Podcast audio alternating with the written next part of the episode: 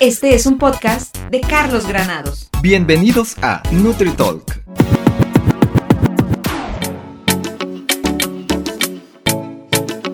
Hola, hola, te saluda tu amigo el nutriólogo Carlos Granados. Bienvenidos una vez más a tu podcast de confianza. Estás escuchando el episodio número 18 de NutriTalk. El día de hoy tengo un tema sobre la mesa que seguramente te va a interesar y básicamente hablaremos del cheat meal o la comida libre o la comida trampa como seguramente lo has de haber escuchado en algún momento. Quédate con nosotros y descubre qué hay detrás del cheat meal. NutriTalk. Y bueno, realmente este es un tema que hace ya varios años se ha puesto de moda, se popularizó mucho en redes sociales, en los gimnasios sobre todo, creo que fue uno de los puntos en donde surgió con más fuerza esta sugerencia o esta estrategia en, en cuanto a llevar a cabo tu plan de alimentación y de cierta manera tener un, un respiro, un descanso en tu, en tu forma de comer. Y para quienes no han escuchado eh, nunca a qué se refiere el cheat meal o la comida libre o la comida trampa, pues déjame contarte que esta es una estrategia en la cual normalmente se sugiere eh, llevar un plan de alimentación equilibrado durante la semana y tener un día de respiro a la semana para que puedas incorporar aquellos alimentos entre comillas no saludables, aquellos que por lo regular son mucho más palatables, es decir, mucho más ricos, mucho más ricos en grasa, más ricos en azúcares, en calorías y que te permitan esa flexibilidad en donde puedas a lo mejor eh, disfrutar de aquello que se te ha prohibido durante la semana. En mi opinión, y es justo por el cual decidí hacer este podcast, este episodio del podcast, es básicamente para hablar de la conducta alimentaria. Ustedes saben que a mí me encanta hablarles de, de cómo es el comportamiento alimentario, qué hay detrás de estas recomendaciones y qué tanto puede ser funcional para nosotros o hasta qué punto no es tan recomendable. Y es que está demostrado que hablando de conducta alimentaria, el satanizar o el tener como cierta influencia sobre algunos alimentos, darles este, este apellido de saludable, como lo hablábamos en el podcast anterior, para quienes no lo han escuchado, guiño, vayan al episodio 17 y escúchenlo sobre la versión fit de los alimentos, pues trae diferentes implicaciones, ¿no? Es eh, desde el hecho de pensar que por comer muy sano, una lechuga, un alimento bajo en calorías, vas automáticamente a perder peso y que el comer alimentos con más densidad calórica, es decir, más calorías, mucho más grasa, pues rompe con tu, con tu plan y, básicamente tiras todo a la borda, tiras la toalla. NutriTalk. Eh, ¿Qué hay detrás del cheat meal? Quienes lo han hecho y quienes aseguran eh, haber estado a dieta por más de una semana, eh, por más de un mes, probablemente se han de sentir con esa ansiedad, que es lo que reportan los pacientes, esa ansiedad esas ganas de ir a comerse una pizza, ir a comerse un helado, a comerse unas alitas, unas papitas, todo aquello que es muy grasoso que realmente nos cumple con esta satisfacción de, los sabores palatables y que por lo regular los nutriólogos o los bariatras o quienes están eh, cuidando o enviando esta recomendación de alimentación saludable lo prohíben regularmente. ¿Y qué ocurre con aquellos que, pues, que han hecho el cheat meal? Pues normalmente tienen como ese respiro en donde pues, se dan la oportunidad de, disfrutar de aquello y regresar nuevamente a la, dieta o al plan de alimentación. Aquí hay mucho eh, de dónde tirar. Realmente eh, quienes son defensores del cheat meal o de la, de la comida trampa o la comida libre, pues apuestan a que es como esa manera de, de no desalentarte tanto de un plan de alimentación, de respirar, ¿no? De darte esta oportunidad de comer aquello diferente y regresar nuevamente con más ánimo a tu plan de alimentación. Y los detractores, por supuesto, quienes no están tanto a favor de esta recomendación, pues eh, observan o dan esta, eh, esta recomendación a las personas de no hacerlo tan a menudo porque sí puede tener cierta influencia o impacto sobre la, la composición corporal principalmente, ¿no? Hay personas que están buscando perder peso, o personas que están buscando reducir sus niveles de colesterol, triglicéridos y pues de cierta manera el tener ese, ese episodio de romper con el esquema eh, propuesto, un esquema saludable, puede traer también consecuencias en los resultados que esperamos. A lo mejor en lugar de perder 2-3 kilos durante unos 3 o 2 semanas, estarás perdiendo solamente un kilo y medio y de pronto eso te puede desanimar también. Es importante que lo tengas presente y ahora hablándote de, la conducta alimentaria, que es a donde queríamos llegar y vamos a llegar al grano. Eh, hay muchos estudios donde mencionan que la alimentación eh, a través de esta respuesta de sensaciones a los sabores ricos, pues nos trae como cierto placer. Evidentemente, eh, todo aquello que sea palatable, que sea más rico, nos va a traer un placer hedónico, nos va a dar un placer por los, los sabores, la textura. Y de cierta manera nosotros estamos pues eh, buscando constantemente este tipo de, placeres a través de la alimentación. El que se nos prohíba un alimento pues puede traer como consecuencia el mayor como la búsqueda con mayor intensidad de esto, si me estoy dando a entender, es como cuando te prohíben eh, fumar y de cierta manera eh, tratas como de hacerlo y de pronto se te, te invitan a una fiesta y está ahí tu amigo con la cajetilla de cigarros y caes, eh, sin pensarlo, caes directamente a fumar. Pasa igual con aquellos pacientes que están a dieta y que de pronto tratan de limitarse durante mucho, mucho tiempo. Llegan a casa y está la bolsa de pan dulce, rico, bien calientito y pues no hay forma de resistirse. ¿no? Este es un comportamiento en conducta alimentaria que pues es muy observable en la mayoría de las personas y que puede condicionar cambios también en su, eh, pues en su ritmo de alimentación. NutriTalk.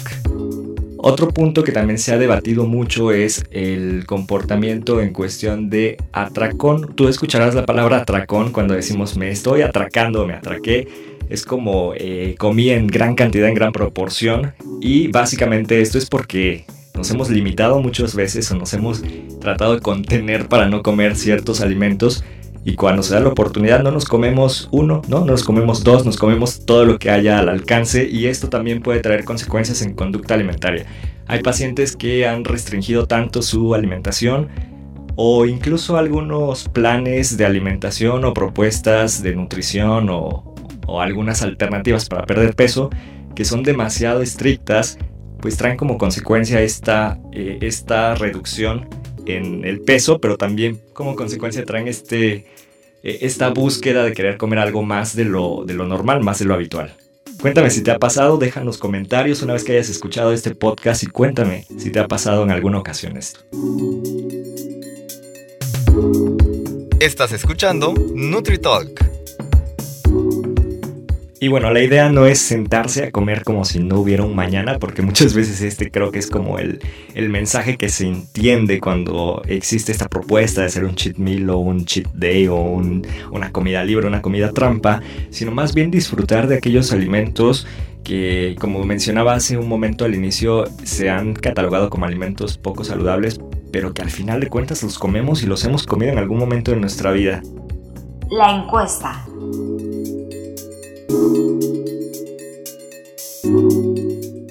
Hace algunos días, en una encuesta en Instagram, estábamos compartiendo con los seguidores eh, de esta cuenta que era su percepción respecto al, cheat meal o al cheat day, ¿no? Si ellos deseaban tener un cheat meal mientras estaban en un plan de alimentación y sorprendentemente la mayoría de ellos, un 75%, afirmó que estaban eh, pues realmente necesitados de hacer una comida libre mientras tomaban un plan de alimentación. Y es curioso porque la mayoría de las veces pensamos que a través de este cheat meal o este desahogo de alimentos eh, podemos a lo mejor recuperar con mucho más fuerza el, plan alimentario en donde podamos incorporar pues, cosas más, más nutritivas.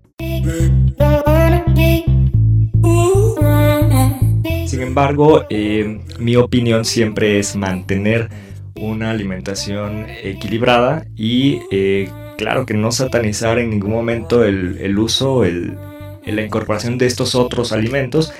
Eh, en mi opinión, cuando los pacientes me preguntan, oye Carlos, ¿me vas a dar un cheat meal o un cheat day? Que es como voy a tener un día libre. O, la clásica pregunta de ¿y cuándo se va a poder comer pizza o cuándo voy a poder comer los taquitos? ¿no?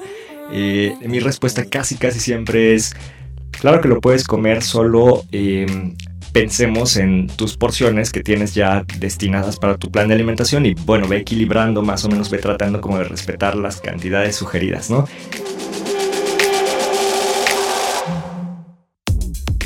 Para algunos es un poco desalentador, es como, ah, sí me das permiso, pero tengo que comer poco, ¿no?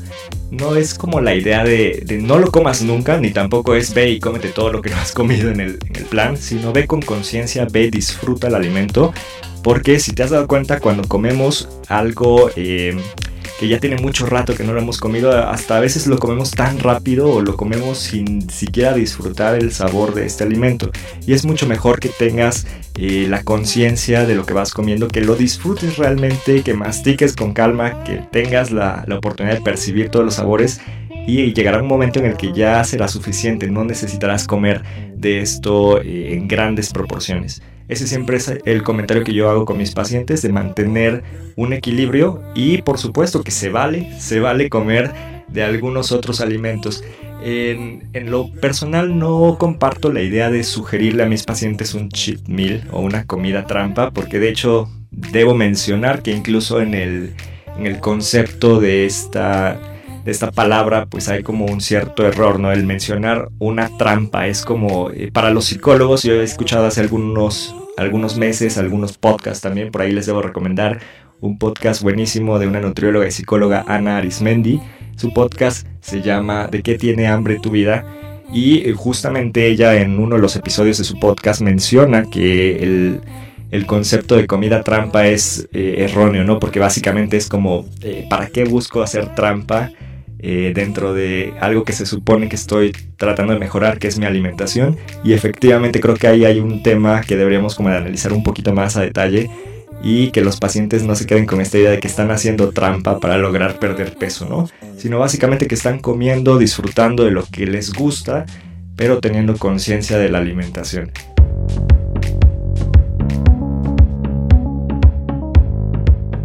Y bueno, es así como llegamos al final de este episodio 18, el, episodio ya casi al cierre de esta segunda temporada, episodio 18. Los invitamos a que sigan escuchando los próximos episodios con los que cerraremos ya esta segunda temporada. De verdad que les agradezco muchísimo por haber estado con nosotros a lo largo de esta segunda temporada. Y pues por ahí vienen nuevos proyectos, nuevas eh, modificaciones en el podcast de NutriTalk, así que estén muy al pendientes. Soy Carlos Granados, gracias por quedarse, nos vemos y nos escuchamos la próxima semana.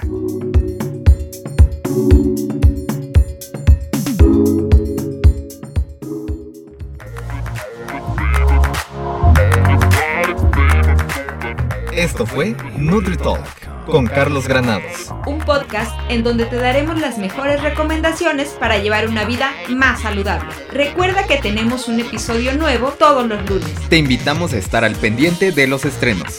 Búscanos en Instagram como Nut Carlos Granados y en Facebook como Nutriólogo Carlos Granados.